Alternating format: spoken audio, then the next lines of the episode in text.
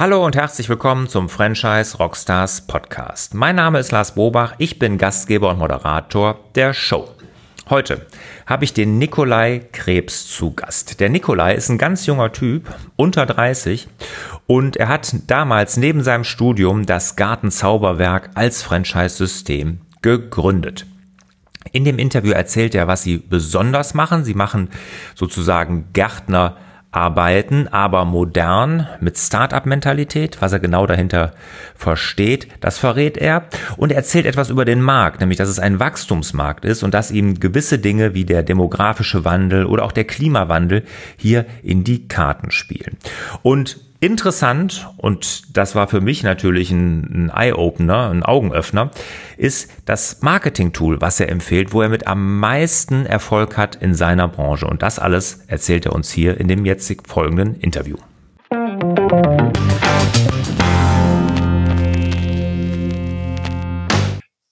Nikolai, schön, dass du hier bist. Freut mich sehr. Vielen Dank für die Einladung. Ja, jetzt lass uns als erstes mal an den Zahlen vom Gartenzauberwerk teilhaben. Also, wie lange seid ihr am Markt? Wie viele Franchise-Nehmer habt ihr? Wir haben 2014 sind wir gerade gestartet, aber da mehr oder weniger neben dem Studium. Mittlerweile haben wir 16 Standorte, zwei weitere sind jetzt in der Pipeline. Also mal gucken, was noch kommt dieses Jahr. 16 Standorte heißt auch 16 Franchise-Nehmer? Ja, ähm, nee, 15 Franchise-Nehmer nimmt das, heißt das, und ein Franchise-Partner hat zwei Standorte. Okay, wo seid ihr? Das, ihr seid ja ein sehr junges System, höre ich ja daraus. Ne? Wo ist jetzt das Verbreitungsgebiet? Wo seid ihr hauptsächlich aktiv?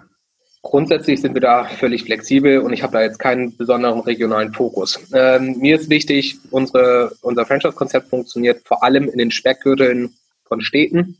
Ähm, bedeutet also, dass wir vom Norden bis in den Süden grundsätzlich uns an den Städten orientieren. Man kann relativ stark diese klassische Banane feststellen, also sprich von Hamburg über NRW dann in Richtung Süden. In den neuen Bundesländern muss man ganz klar sagen, mit Ausnahme von Berlin tun wir uns ein bisschen schwer, liegt aber, glaube ich, auch grundsätzlich an dem Geschäftskonzept, dass dort äh, die Dienstleistungen etwas weniger nachgefragt werden als jetzt beispielsweise in den alten Bundesländern. Aber grundsätzlich haben wir auch da schon gute Erfahrungen. Okay, jetzt äh, hast du schon ein bisschen was angedeutet, was ihr macht, ne? Dienstleistung. Jetzt erzähl doch mal ganz genau, was Gartenzauberwerk für eine Dienstleistung anbietet. Ja, Gartenzauberwerk ist letztendlich der klassische Gärtner, nur so ein bisschen moderner gedacht. Also das ist letztendlich unser Leitmotiv, dass wir sagen, das Konzept, dieses uralte klassische Konzept des Gartenlandschaftsbauers, das versuchen wir jetzt ins 21. Jahrhundert zu bringen. Es fängt an, dass wir grundsätzlich erst einmal Leistungen in der Gartenpflege anbieten. Das bedeutet Rasenmähen, Unkraut, Hecke schneiden, Laubhaken, wo die Leute zuverlässige, legale Leistungen brauchen, fängt bei der Oma an, beispielsweise bei den Senioren, geht dann aber natürlich auch über Berufstätige weiter, Firmen und so weiter, die eine zuverlässige Gartenpflege benötigen. Dann bieten wir aber auch den Gartenbau an, Zaunbau, Terrassenbau, Wegebau allgemein ähm, und sind seit einigen Jahren jetzt auch in der Baumpflege tätig, bedeutet also dort äh, die ganzen Leistungen rund um den Baum, von der Pflege bis zur Fällung äh, und zur Pflanzung natürlich auch. Bieten wir alles an. Jetzt äh, nimm uns mal mit. Was ist denn am Gartenlandschaftsbau so rückständig und was habt ihr jetzt im 21. Jahrhundert, wie du gesagt hast, anders gemacht?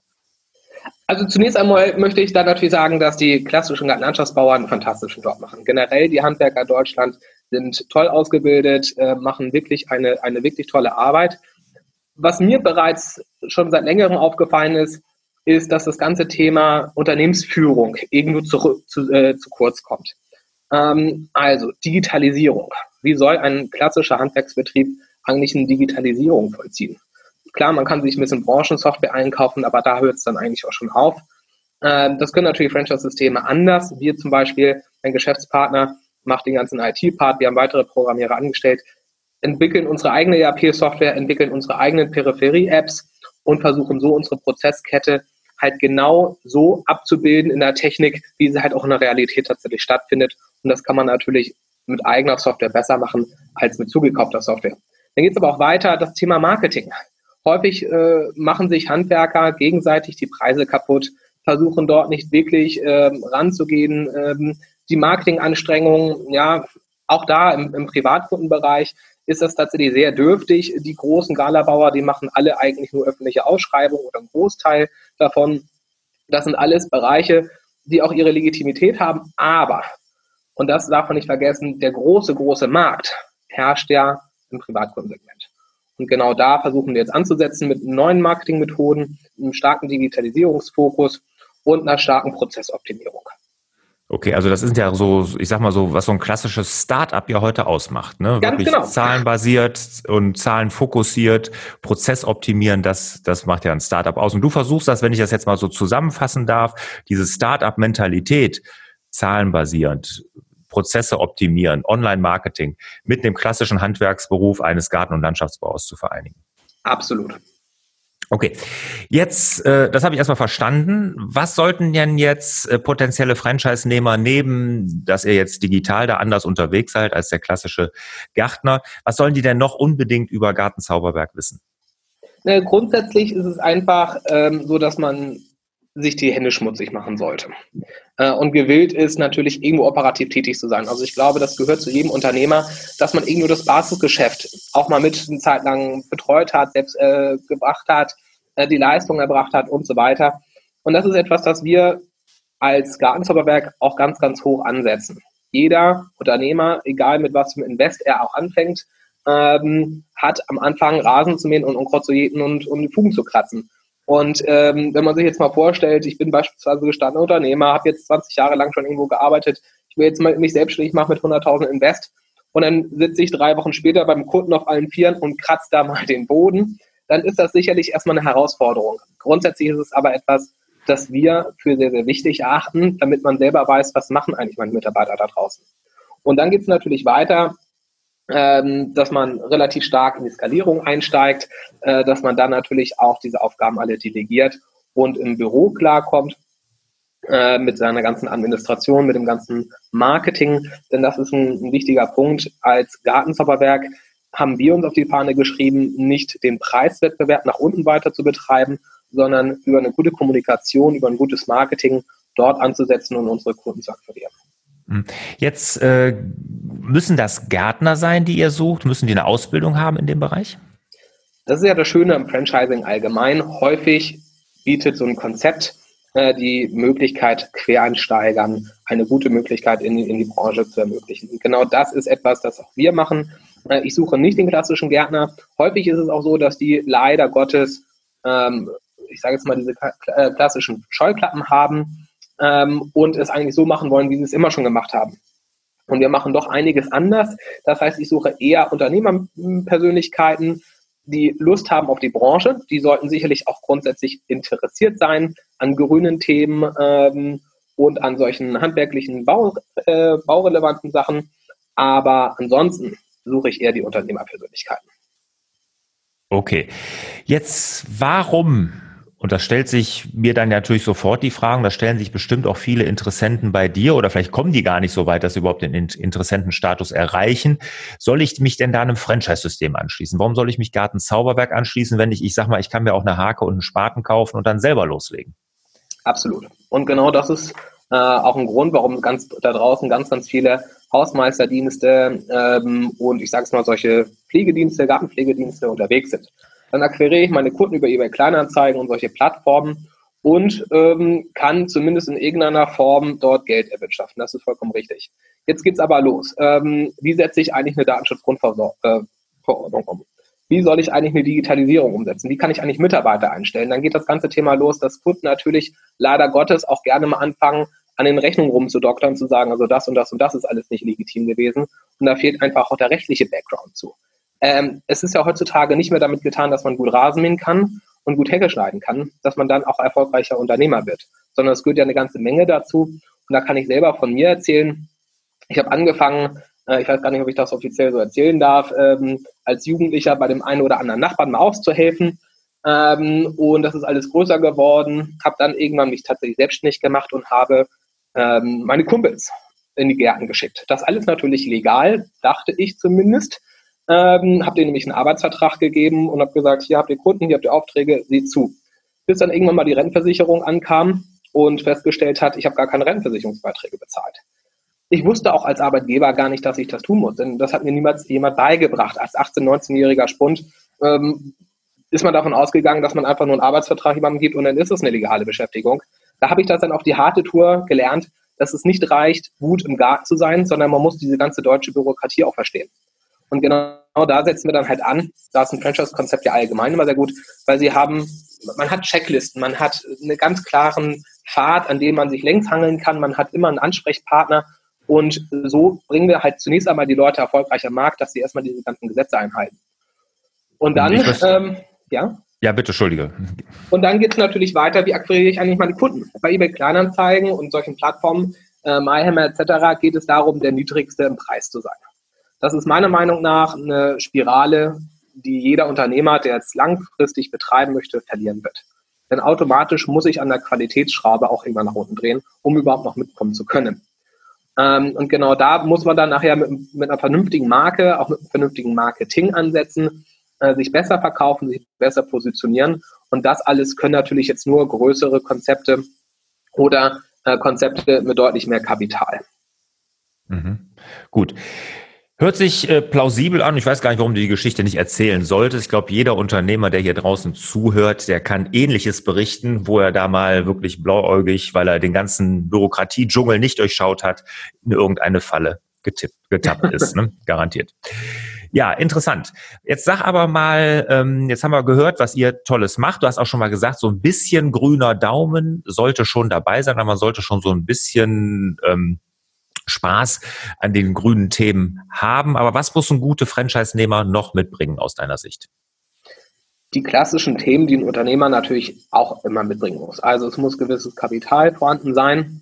Wie viel? Ähm, Sag mal direkt, wie viel? Äh, unterschiedlich. Wir haben tatsächlich, weil ich selber ja das aus ähm, neben dem Studium auch noch gegründet habe, dann das, das, das offizielle Konzept, habe ich mir selber immer vorgenommen, ich möchte es möglichst niedrig halten, dass man einsteigen kann. Ähm, so haben wir halt ein eine, ich sage es mal, einen Einstiegspfad eröffnet, mit dem man dann erstmal nur die Gartenpflege anbietet, Rasen mit Unkraut in Hecke schneidet, also sprich sehr einfache Leistung anbietet, aber dementsprechend auch schmal einsteigen kann. Da reichen tatsächlich 5000 Euro und ein Kastenwagen äh, und so ein bisschen Büroausstattung grundsätzlich erst einmal aus, um zu starten. Man muss dann aber ganz klar wissen, die ersten drei, vier, fünf Jahre heißt es Gewinne nahezu 100 Prozent thesaurieren und reinvestieren. Ähm, anders kommt man dann gar nicht weiter. Dann haben wir natürlich noch andere Einstiegsmöglichkeiten. Das sind auch die klassischen Einstiege dann, wo man dann einfach natürlich deutlich mehr investiert am Anfang. Auch da ähm, immer sozusagen im Hinterkopf behalten, man sollte sich nicht verschlucken. Gerade wenn man aus der Branche jetzt erstmal noch nicht ganz direkt gekommen ist, ähm, sollte man nicht gleich mit drei oder vier Kolonnen anfangen, sondern ein, zwei Kolonnen reichen vollkommen aus, um reinzukommen, um erst einmal Fuß zu fassen. Ähm, wir haben bei uns im Bausegment fünf Jahre Gewährleistung, die wir geben müssen. Das ist natürlich etwas, das muss auch erstmal in der Leistung tatsächlich erbracht werden. Das muss in der äh, Mitarbeiterführung äh, auch durchgesetzt werden und so weiter. Das alles spielt sich dann natürlich in den Investitionen mit nieder. Hm, wo liegen die dann? Roundabout bei 40, 50.000 Euro Minimum. Okay, was, was nehmt ihr als Einstiegsgebühr? Tatsächlich einen symbolischen Euro netto. Ähm, ich sage, ich möchte mit der Vertragsunterzeichnung kein Geld verdienen. Das ist etwas, ähm, womit ich dem Franchise-Partner immer von vornherein schon mal sage, also es bringt mir jetzt nichts, dir unser Konzept zu verkaufen. Ich möchte dann Geld verdienen, wenn du halt damit auch Geld verdienst. Ähm, und wir nehmen 9,7 Prozent vom Nettoumsatz. Das heißt auch, wenn wir nicht nur die Leistung anbieten, sondern zum Beispiel auch Materialien besorgen oder Entsorgungsleistungen anbieten, sind das auch alles Umsätze. Da wird natürlich dann auch die Franchise-Gebühr drauf fällig. Und grundsätzlich verdienen wir darüber unser Geld. Hm, okay. Jetzt äh, Lizenzen, was bietet ihr da an? Gibt es unterschiedliche Lizenzen? Gibt es Gebietslizenzen, Standortlizenzen? Wie macht ihr das? Genau, also das sind die klassischen äh, Lizenzen für ein Vertragsgebiet. Ähm, auch mit der Möglichkeit, sich beispielsweise schon ein weiteres Vertragsgebiet zu sichern. Das wäre dann aber an bestimmten Bedingungen geknüpft, beispielsweise Umsatz, beispielsweise Tesorierungsrate und so weiter. Und ähm, sind damit bisher sehr, sehr gut gefahren. Wir können wir vergeben grundsätzlich relativ große Vertragsgebiete. Denn der Markt ist groß. Es bringt jetzt nichts, äh, in einer Stadt beispielsweise wie Osnabrück zwei Geschäftsstellen zu haben, sondern da haben wir tatsächlich für eine Stadt ein Vertragsgebiet. Ähm, in Hamburg haben wir drei Vertragsgebiete grundsätzlich, in Berlin, soweit ich weiß, vier, in München auch drei. Da sieht man dann aber auch relativ stark, anders als jetzt äh, in anderen Branchen, dass bei uns ein Lizenznehmer mehr oder weniger pro Stadt tatsächlich dann in Frage kommt. Wie, kannst du was sagen zu Einwohner- oder Einfamilienhäuser? Daran werdet ihr das ja irgendwie messen, wie groß die Gebiete sind? Also grundsätzlich sagen wir, es müssen mindestens 100.000 äh, Haushalte mit Garten vorhanden sein. Also sprich Einfamilienhäuser, Reihenhäuser oder Doppelhaushälften. Ähm, wir orientieren uns am liebsten daran, dass man mindestens sogar 200 bis 250.000 Haushalte hat. Äh, da muss man dann mal gucken, was geben auch die Statistiken her. Ähm, wenn man jetzt natürlich an größere Städte denkt, ist das überhaupt kein Problem. Aber da muss man halt immer auch im Hinterkopf behalten, die Einwohnerzahl ist nicht unbedingt die entscheidende. Also gerade in Großstädten, wo wir dann halt äh, durch die Dichte äh, viel, mehr mit, äh, viel mehr Menschen haben auf, auf kleinem Raum, ist uninteressanter als die ganzen Landkreise, wo wir tatsächlich dann unsere Kunden sitzen haben, die nämlich dann mit einem Einfamilienhaus, mit einer Doppelhaushälfte ähm, unterwegs sind. Okay, jetzt seid ihr ja ein relativ neues System, ja, junges System, Startup hatten wir eben auch gesagt. Aber da wäre ja auch schon die ein oder andere Herausforderung, ist garantiert da schon bei gewesen, die ihr zu meistern hattet. Unter anderem, was du ja eben sagtest, mit den Sozialversicherungsabgaben. Was war denn so bisher die größte Krise oder die größte Herausforderung, die ihr euch stellen musstet und was hast du daraus gelernt? Herausforderungen kommen und gehen. Äh, ich glaube, das ist die Aufgabe eines, eines Unternehmers, äh, diese Herausforderungen in irgendeiner Form gut zu managen und dann warten ja meistens auch schon zwei weitere wieder um die Ecke äh, auf einen. Ähm, ich glaube, man kann also dementsprechend nicht unbedingt sagen, dies oder jenes ist die größte Herausforderung. Es ist immer situationsadäquat zu schauen, was muss man, um was muss man sich jetzt als erstes kümmern. Ähm, sicherlich waren in der Vergangenheit diese Krisen, als dann die Rentenversicherung ankam und gesagt hat, Herr Krebs, äh, alles, was Sie bisher gemacht haben, ist falsch, ist illegal äh, und jetzt dürfen Sie mal ordentlich löhnen. Ähm, sicherlich äh, schwierig gewesen. Auf der anderen Seite hat es einem auch weitergebracht. Es ist ja äh, eine Herausforderung ist ja dafür da, dass man, dass man an ihr, ähm, an ihr, an ihr lernt und, und weiterkommt und, und äh, dementsprechend sein gesamtes Mindset beziehungsweise sein Konzept halt auch anpasst.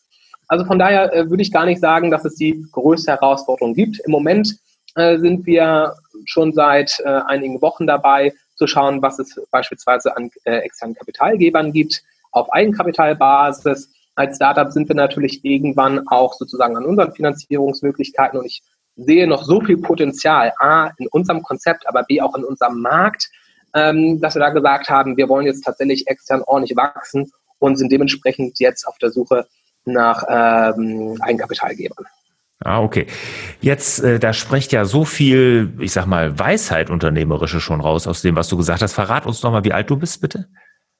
ich bin 29 Jahre alt. Wahnsinn. Ich habe damals meine erste Selbstständigkeit, äh, also wie gesagt, ich habe ja als 13-Jähriger äh, bei, bei den Nachbarn angefangen ähm, und hatte dann meine erste Selbstständigkeit eine Woche nach meinem 18. Geburtstag gegründet. Das war dann die, die, die auch hops genommen wurde von der Rentenversicherung.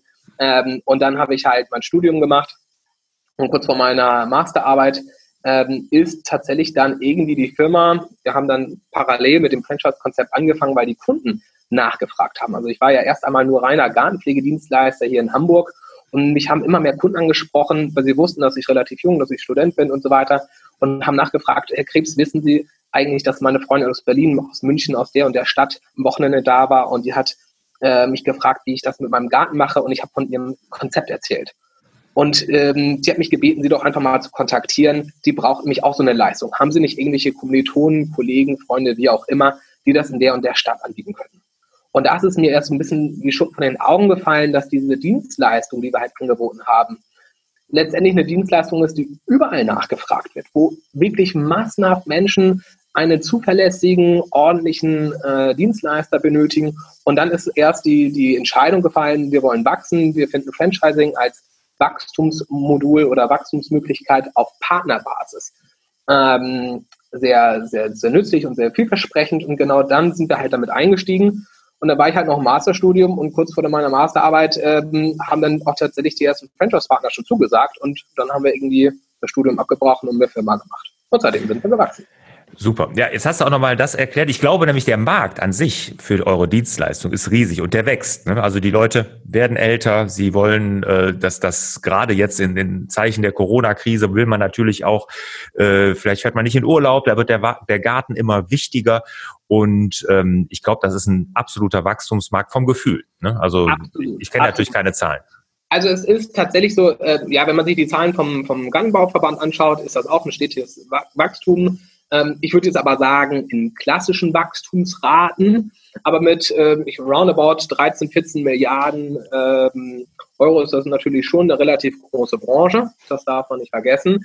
Ähm, die zwei oder die, die, die Hauptrenner, die jetzt natürlich uns alle herumtreiben, ist einerseits der demografische Wandel. Die Leute werden älter und ich will keinen 85-Jährigen mehr irgendwie auf der Leiter stehen sehen mit einer Heckenschere in der Hand. Das ist tatsächlich gefährlich. Es ist aber auch vor allem der Klimawandel. Also es, wir waren letztes Jahr auf einer großen Veranstaltung. Da wird tatsächlich davon ausgegangen, dass wir in den nächsten 20 Jahren roundabout 50 Prozent unserer Bäume verlieren. Ob das wirklich so dramatisch wird, müssen wir nochmal schauen, aber wir merken es ja. Die Wälder sterben ab, äh, die Verkehrssicherheit muss trotzdem gegeben sein. Das heißt, die Bäume müssen kontrolliert, müssen nachher gepflegt werden. Wir haben tatsächlich immer mehr Rasenneuanlagen, weil die Rasenflächen im Sommer alle eingegangen sind und komplett neu gemacht werden müssen. Die Hecken und so weiter. Das ganze Thema Einbau von automatischen Bewässerungsanlagen kommt jetzt. Oder ähm, nachher die Vernetzung Rasenmäherroboter etc. etc. Die Versmartung des Gartens nimmt zu. Und genau da setzen wir natürlich mit an und können dann unsere Stärken auch voll mit einbringen. Und das macht natürlich besonders viel Spaß. Ja, du hast auf jeden Fall jetzt einen guten Überblick gegeben. Wie gesagt, ich bin begeistert mit 29, welche äh, unternehmerische Weisheiten du da aussprichst. Wenn ich manchen älteren Unternehmer spreche, der seit 10, 15 Jahren Unternehmer ist oder teilweise noch länger und der mir dann erzählt, Lars, wenn ich das geschafft habe, so nach dem Motto, dann wird endlich alles gut und, und dann denke ich mir, mein Gott, du bist doch Unternehmer, du weißt doch, dass Herausforderungen in, den, in der Genetik des Unternehmertums sind. Also das wird, du wirst immer Herausforderungen haben. Da wird nicht plötzlich alles gut und das hast du mit 29 schon begriffen. Respekt. Vielen Dank, vielen Dank. Ich muss sagen, wir haben auch noch viel zu lernen. Also es ist immer wieder so, dass ich sage, uiuiui, damit habe ich nicht gerechnet. Aber ich glaube, das ist eigentlich das macht ja auch Spaß. Das macht, glaube ich, jedem Franchise-Partner Spaß, das macht jedem Franchise-Geber Spaß, immer wieder aufs Neue auch mal festzustellen, ui, das habe ich jetzt irgendwie falsch interpretiert, das habe ich falsch gesehen, äh, da müssen wir uns jetzt anpassen und da haben wir, glaube ich, auch noch ganz, ganz viel zu lernen. Äh, da gibt es einige Vorbilder, auch andere Franchise-Systeme, die ich mir immer wieder angucke und sage, das machen die brillant, das machen die ganz, ganz toll, wenn ich äh, mir überlege, was McDonalds an Weiterbildungsmöglichkeiten für, für seine Franchise-Partner anbietet. Davon träume ich. Ich möchte irgendwann mal so eine riesige Halle haben, wo ich all die Mitarbeiter mit schulen kann und so weiter, deutschlandweit. Ähm, wir wollen ganz, ganz viel da noch machen. Und ich glaube, da sind andere Franchise-Systeme schon deutlich weiter. Wir orientieren uns an denen und sagen, das sind unsere Vorbilder. Wir haben ja zum Glück noch ein paar Jahre. Ja, und ihr seid ja auch noch jung. Also ich finde aber toll und bei dir merkt man wirklich die Begeisterung, die da rausspricht. Und wenn du die beibehältst, ne, dann wird dir auf jeden Fall da die Welt offen stehen. Da bin ich mir ganz, ganz sicher. Nikolai, vielen Dank erstmal bis hierhin. Kommen wir zu den Schlussfragen. Bist du bereit? Ja. Wunderbar. Was ist dein oder wer ist dein Lieblings-Rockstar? Das war Lieblings-Rockstar. Ich habe vor kurzem eine Dokumentation oder einen Film über, über Queen gesehen bei Netflix und ich muss ganz sagen, Freddie Mercury, ein, ein, eine Wahnsinnsfigur, eine Wahnsinnspersona, ähm, ein absoluter Lieblings-Rockstar meiner Meinung nach. Welches Buch hat dich als Mensch und Unternehmer am meisten geprägt? Ähm, ich habe zwei Bücher, bei denen ich meine am meisten gelernt zu haben, so für mich als, als, als Unternehmer. Das eine habe ich relativ früh gelesen, ähm, The Pursuit of Happiness von Chris Gardner. Da gibt es auch einen Film. So, der Film äh, spielt leider ähm, sehr viel später und, und bildet nur einen ganz, ganz kleinen Teil des Buchs ab. Absolut toller Mann, wie der sich hochgearbeitet hat, was der geleistet hat, sowohl privat als auch äh, geschäftlich nachher. Und dann äh, natürlich Richard Branson, Losing My Virginity, ähm, habe ich damals schon inspiriert, fand ich geil. Ähm, also er als, als Unternehmer ja allgemein ähm, ist, glaube ich, das Vorbild für ganz, ganz, ganz, ganz viele Startup-Gründer. Und ähm, am liebsten den Mut hätte ich auch. ja, aber ich sag mal so, du, dein Mut ist schon, das ist auch schon bewundernswert, muss man sagen. Aber Richard Branson, 400 Firmen habe ich jetzt gelesen, hat er mittlerweile. Wahnsinn. 400. War, also das ist, ein, das ist das Geschäftliche, was er privat gemacht hat mit den Ballons und ich weiß nicht, also es ist wirklich, ähm, wenn er was anfasst, dann zieht er das halt auch durch. Ja, ja, und auch, er macht ja auch viel gute Dinge, ne? Also wenn ich da denke an den Irakkrieg, wo er da geholfen hat und so, also Wahnsinn, Wahnsinnstyp. Absolut. Letzte Frage, bevor wir uns verabschieden. Welches Online-Marketing-Tool, und da bin ich besonders gespannt, weil gesagt, da seid ihr ja sehr fortschrittlich, kannst du anderen Franchise-Rockstars empfehlen? Also womit hattet ihr den meisten Erfolg? Witzig. Ähm, es gibt ja jetzt zwei Perspektiven als Franchise-Geber. Einerseits zur Generierung von Leads, äh, Franchise-Leads ähm, ich glaube, das hat wahrscheinlich jeder gesagt, irgendwo die Plattformen, irgendwo im Internet und so weiter, gute, gute Sales Funnels auf, auf, auf seiner Website. Ähm, was ich vielleicht an der Stelle sagen möchte, wir generieren 90 Prozent unserer Kundenleads operativ tatsächlich durch die Distribution von Flyern. Wir verteilen roundabout 1,5, 1,6 Millionen Flyer äh, im ganzen Franchise-Netzwerk in Deutschland pro Jahr, äh, haben da selbst entwickelte Apps und so weiter. Und wir müssen eins sagen, kein Marketing-Tool, egal ob digital, analog, wie auch immer, ist so erfolgreich wie unser blöder Flyer. ja, das hat zwar nichts mit Online-Marketing zu tun, aber ist ein guter Hinweis. Ich glaube, eure, du sprachst eben ja vom äh, demografischen Wandel und so, eure Kunden sind ja sehr wahrscheinlich auch was älter, ne? Ja, teils, teils. Also wir haben natürlich die Senioren, die buchen aber tatsächlich nur die reine Gartenpflege. Deutlich interessanter sind die Kunden, die natürlich auch Gartenbauprojekte ordern. Und das sind deutlich jüngere Leute, die also jetzt gerade ein Haus gekauft oder geerbt haben. Ähm, aber auch die sprechen wir natürlich mit unseren äh, Offline-Medien auch ganz gut an. Online muss man halt immer wissen, da ist der Klick zur Konkurrenz ganz, ganz schnell, da ist der äh, Preiswettbewerb ganz, ganz schnell, da kommt immer die Frage, aber hier bei eBay Kleinanzeigen habe ich jemanden gesehen, der macht das für 12 Euro die Stunde. Warum machen Sie das denn nicht dafür? Das sind natürlich dann so Fragestellungen, wo man sich als Unternehmer mal wieder auch hinstellen muss und sagen muss, ja, wa warum nicht? Hm. Warum sind denn 12 Euro? Das ist ja noch über Mindestlohn. Warum müssen wir so viel mehr nehmen? Ähm, das alles spielt da natürlich dann auch eine Rolle. Okay. Guter Hinweis. Äh, vielen Dank erstmal dafür und vielen Dank für das tolle Interview. Hat richtig Spaß gemacht, Nikolai. Vielen Dank. Vielen Dank an dich. Ja, und ich wünsche dir, lieber Nikolai, und euch natürlich wieder mehr Zeit für die wirklich wichtigen Dinge im Leben. Ciao. Ciao.